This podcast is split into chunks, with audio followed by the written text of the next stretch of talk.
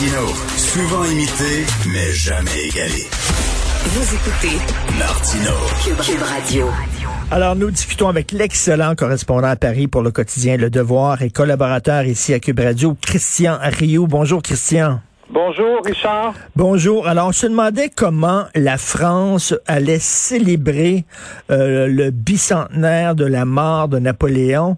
Et là, ça va se faire, ça a l'air, en toute discrétion, comme si on avait presque honte. Oui, écoutez, ça va, euh, ça va se, mais mais ça va se faire. Disons qu'on a pu, euh, on, a, on a eu peur que ça ne se fasse Oui, ça, ça va se faire, mais ça va se faire quand même assez discrètement. C'est-à-dire que mercredi euh, prochain, le président va se rendre à l'institut pour écouter deux, trois interventions de, de, de grands, de grands historiens, faire une petite allocution et ensuite il va aller déposer une gerbe de fleurs devant le, la tombe du, de, de, de, celui qui est quand même, euh, je pense qu'il faut le dire, le, personnage politique, militaire, historique, le français le plus connu de l'histoire, le plus connu à travers le monde. Hein. Euh, hmm. Napoléon est, ré, est vénéré euh, en, en, Russie, est vénéré au Royaume-Uni. Hein. pourtant, c'était c'était ses ennemis. Donc, ça va se faire. Mais ce qui est étonnant, c'est que pendant, vous savez, pendant des semaines, on a on, on a entre retenu le, suspense. Même euh, moi, j'ai eu la chance d'interviewer Thierry Lenz de de, de, de, la Fondation de Napoléon, qui dirige la Fondation de Napoléon, lui qui est qui, est au courant de toutes les célébrations, n'avait pas l'agenda du euh, n'avait pas l'agenda du euh, du, du président, qui a été révélé finalement par BFM TV cette cette semaine. Donc, je, vous dirais que Emmanuel Macron est, un peu dans, est un peu dans ses dans ses habitudes. Il est un peu dans son euh, dans son euh, dans son costume, c'est-à-dire qu'il il, il, fait les choses mais sans, euh, sans, sans, exagérer, c'est-à-dire il fait du en même temps, c'est-à-dire des gens de, de, à côté de lui qui le pressent de ne pas célébrer Napoléon, disant que Napoléon c'est c'est leur établissement de l'esclavage, hmm. c'est l'infériorisation des femmes dans le code dans le code civil, c'est des morts pendant la guerre. Alors il y a des gens qui lui disent ça, d'autre côté il y a des gens qui lui disent un peu ce que je vous disais, c'est quand même le personnage historique le plus connu euh, euh, de, de l'histoire de France, le plus le plus euh, le plus admiré à l'étranger. C'est un personnage qui a fondé la France moderne. Je pense que ça c'est absolument incontournable. Et là, il y a des gens qui lui disent ça, et lui il fait quelque chose un peu entre les deux. C'est-à-dire il en donne un peu un peu à tout le monde, un peu comme vous savez la semaine dernière il était il donnait une entrevue en anglais sur sur CBS où il où il parlait de déconstruction de l'histoire, hein, de, de notre propre histoire. C'était c'était ses termes. Euh, il le fait en anglais. Je ne sais pas s'il aurait tout à fait le courage de le dire exactement de la même façon en français parce que ça serait extrêmement mal reçu. D'ailleurs, ça a été très mal reçu euh, euh, en France cette déclaration. Mais voilà, c'est c'est un peu l'entre-deux là du, du président du président Macron sur ce sur ce sujet-là. Là, votre texte aujourd'hui s'intitule Déconstruire. Pour ceux qui ne sont pas au fait du vocabulaire woke, c'est quoi la déconstruction de l'histoire? Oui, écoutez, euh, la, la, déconstruction, je, on n'entrera pas dans les détails de tout ça. Euh, je ne suis pas non plus euh, convaincu d'en comprendre tous les, toutes les subtilités. Mais bon, la, la déconstruction, c'est un courant philosophique auquel a été associé le, philosophe français Derrida. Hmm. Mais il est vrai que depuis un certain nombre d'années, il y a, il y a une tendance, je dirais, en histoire, à déconstruire l'histoire. C'est-à-dire qu'on on est, on, on, doit, on doit, on doit démonter dans le fond les, mythes, euh, les mythes du passé, euh, euh, démonter un peu les héros, chercher les mensonges, hein, les, messages cachés, essayer de, comprendre qui a fait ça, pourquoi, quels étaient les intérêts. je vous dirais que là-dedans, le, travail normal de l'historien, c'est effectivement de, comprendre et s'il y a des messages cachés, de les divulguer et de les mettre en évidence. Ceci dit, est-ce que le travail de l'historien, c'est de systématiquement détruire euh, toute la mémoire d'une nation et d'un peuple?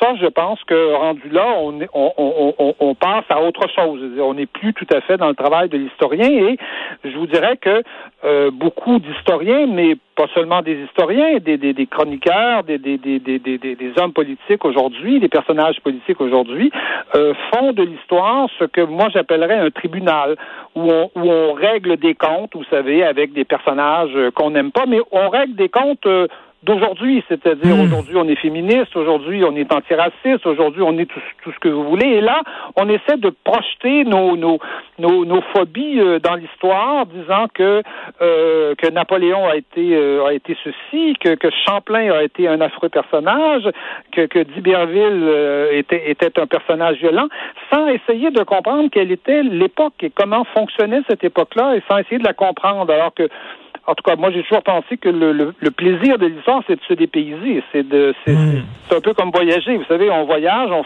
on va dans un pays africain, on s'assoit à la terrasse d'un café et on se dit, euh, tous tous mes repères sont disparus. Je dois essayer de comprendre ce qui se passe ici à partir, à partir de rien, à partir de, de la réalité d'ici. Et l'histoire, normalement, je pense que ça devrait être ça. C'est-à-dire que on devrait faire de l'histoire pour nous faire comprendre comment fonctionne euh, fonctionnaient ces gens-là, à partir de quoi ils réfléchissaient, comment ils voyaient le monde. C'est ça qui est passionnant dans l'histoire, c'est pas de régler nos comptes à nous et, et, et, et d'appliquer nos, euh, nos, nos préjugés et nos, euh, et nos et nos formes de pensée et nos mythes euh, sur des personnages qui n'en avaient absolument aucune connaissance. Hein. Aller parler du féminisme à l'époque de, de Napoléon, bien sûr que Napoléon a, a inscrit l'infériorité des femmes dans dans le dans juridique du moins euh, des femmes dans le civil, mais euh, mais personne n'a proposé le contraire à cette époque-là. Bien sûr, on peut nous sortir deux ou trois féministes qui ont écrit des manifestes à l'époque, mais personne ne les a lus, personne personne ne, les connaissait. Donc euh, donc Napoléon n'était que sur ce sujet-là n'était qu'un homme de son époque, alors que sur tellement d'autres sujets, il était en, avance à peu près sur sur tout le monde. Il semble que s'il y a un Français qui a été important dans l'histoire de l'humanité, c'est bien Napoléon. Je vous avoue, Christian, que euh, en début de semaine, j'ai commencé la lecture de la monumentale biographie de Napoléon par Patrice Guenifé. Euh, le premier tome est sorti il y a quelque temps.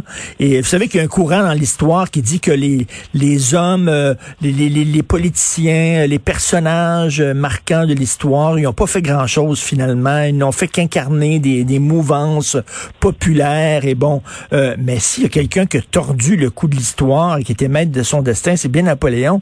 Moi, je, je, je, ne savais pas, mais sa carrière a été très courte. Hein? Il est passé vraiment de zéro, d'inconnu, de petit euh, officier à presque, mon Dieu, euh, empereur, à empereur en, en, en dedans de quoi, 6-8 ans. Oui, à peu près. Ben, le, je dirais que l'ensemble de sa, de sa, de ce qu'on pourrait, pourrait appeler sa, carrière euh, s'étale sur 10-15 ans euh, à peu près. Euh, sur 15 ans, oui, dont 5 ans passés à l'étranger, hein, à, guerroyer, à, à, refaire en bonne partie les guerres qui avaient été amorcées au moment de, au moment de la Révolution. Mais c'est vrai que c'est vrai que que Napoléon, c'est, je dirais que c'est le symbole euh, de ce qu'un individu peut changer dans l'histoire. Ben bon, oui. euh, euh, le, le, le, un, un, homme seul peut pas faire l'histoire, c'est bien évident. Il doit arriver dans, dans des, un contexte particulier, dans un dans un dans, dans un dans, dans, une histoire euh, bien bien bien précise. Mais euh, les individus aussi jouent un rôle dans l'histoire. Et je pense que la, la démonstration de ça, c'est effectivement la carrière de Napoléon, qui en 15 ans va radicalement changer la France et, changer le monde, ce qu'on appelait le monde à l'époque, c'est-à-dire principalement, euh, principalement euh, l'Europe et les, pays euh, et, les, pays autour. Il va, il va, il va amener des changements absolument fondamentaux. D'ailleurs, Napoléon est lui-même le, le résultat de la Révolution française, qui va permettre à des gens de bon, Napoléon n'était pas pauvre, il était, il était, euh, c'était de la bourgeoisie de, de, de province, on, on, pourrait dire, mais euh, mais il n'était pas riche non plus, c'était pas, c'était pas un noble, etc. Donc c'était euh, donc donc donc Napoléon quelque part vient de vient d'une extraction plutôt plutôt modeste mmh. et, et, il va représenter justement toute l'idée de la méritocratie, il va créer tout un système qui va qui va s'étendre partout où on gravit les échelons non pas par à cause de sa naissance, non pas parce qu'on est noble, etc., mais parce que on, on, le mérite. Et il va rassembler autour de lui des gens absolument extraordinaires. Tous ces généraux sont des gens, justement, qui gravissent ces échelons et qui ont écoutez, ces gens-là ont 25 ans, ces gens-là ont 27 ans, euh, à peine à peine 30 ans, et ce sont euh, ce sont ce sont des, des ce sont des têtes euh, bien faites, bien formées, cultivées, intelligentes. Vous savez que Napoléon traînait à peu près 5 ou 10 000 livres avec lui en campagne. Hein? oui, il se promenait avec des grosses malles sa bibliothèque de, de, de, campagne, de guerre, c'était des mâles avec à peu près 5 ou 10 000 livres. Il fallait absolument qu'il ait tout ça à côté de lui tout le temps. Il lisait tout le temps, sans arrêt. Il écrivait sans arrêt tout le temps. Il mangeait très rapidement, semble-t-il. Et donc, euh, et donc, effectivement, c'est c'est c'est le symbole de ce que vous dites.